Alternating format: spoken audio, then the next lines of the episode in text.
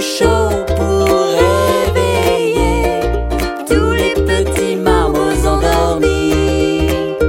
Et du bout de ses rayons, quand les nuages s'en vont, il chatouille la tête de ses fripouilles.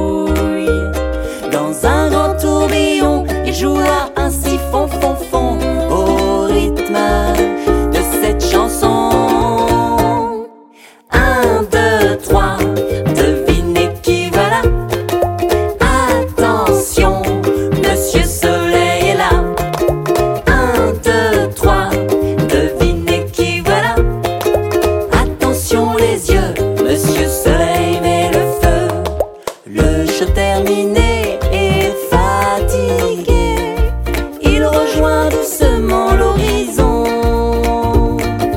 pour confortablement se glisser dans l'océan comme dans ses chaussons. Et il rêve des étoiles, ses cousines germaines.